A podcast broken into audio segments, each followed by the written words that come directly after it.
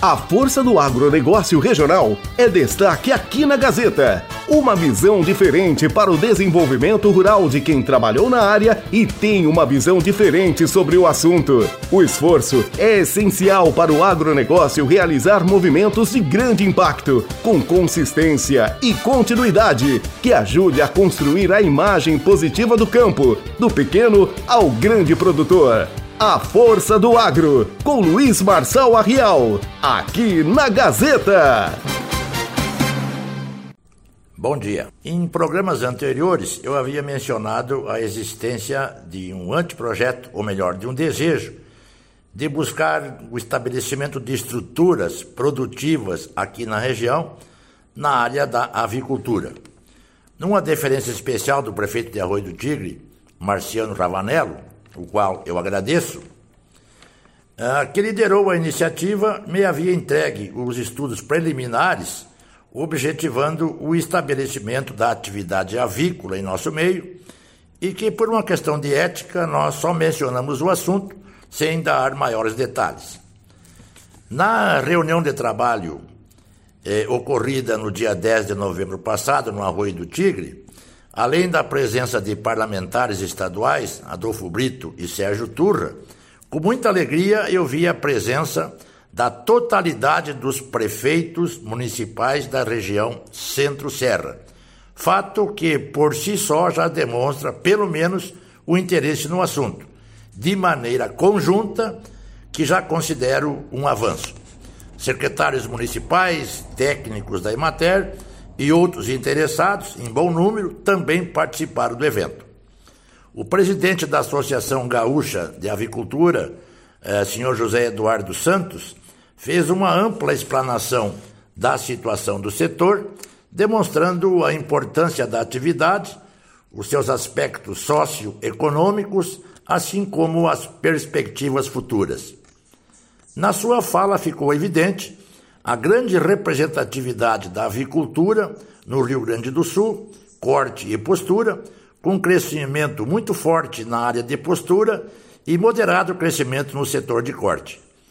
É, ficou latente na fala do presidente das GAVE a questão da produção do milho para a formulação de rações, que tem sido abaixo das necessidades, forçando a importação trazendo aumento de custos e, por consequência, encurtando as margens operacionais e diminuindo a competitividade. Também soma-se a isso a questão tributária estadual, ou seja, o ICMS, que penaliza a produção local com alíquotas superiores a outras unidades da federação, especialmente o Paraná, que tem logrado avançar no mercado do Rio Grande do Sul. E, de forma genérica, o presidente da Asgave é, vê muito boas perspectivas no estabelecimento da avicultura aqui em nosso meio. E coube ao técnico Maurício De Luca, um dos diretores da empresa Carrera Alimentos, com larga experiência no setor, abrir os debates técnicos. Ficou muito clara a aptidão da região para a atividade avícola nos aspectos logísticos especialmente os geográficos, pelas proximidades das propriedades. Disse ele que a rentabilidade hoje é variável, estando situada entre 45 a 65 centavos de real por cabeça abatida ou criada. Esta seria a lucratividade do avicultor. Aparentemente, um belo negócio, claro, dependendo da capacidade de alojamento de cada produtor, além de outros aspectos. No que tange o investimento para a construção das, dos aviários, assustou um pouco a plateia quando disse que o valor varia atualmente entre 300 e 500 mil reais por unidade, claro, dependendo da tecnologia e da automação a ser adotada. Pena que não tenha se esclarecido se a estrutura abrigaria 20 ou 40 mil aves. Num cálculo grosso, no caso de se financiar a obra em 100%, a taxas de juros de 6% ao ano, para alojar 20 mil aves, os números seriam bastante apertados.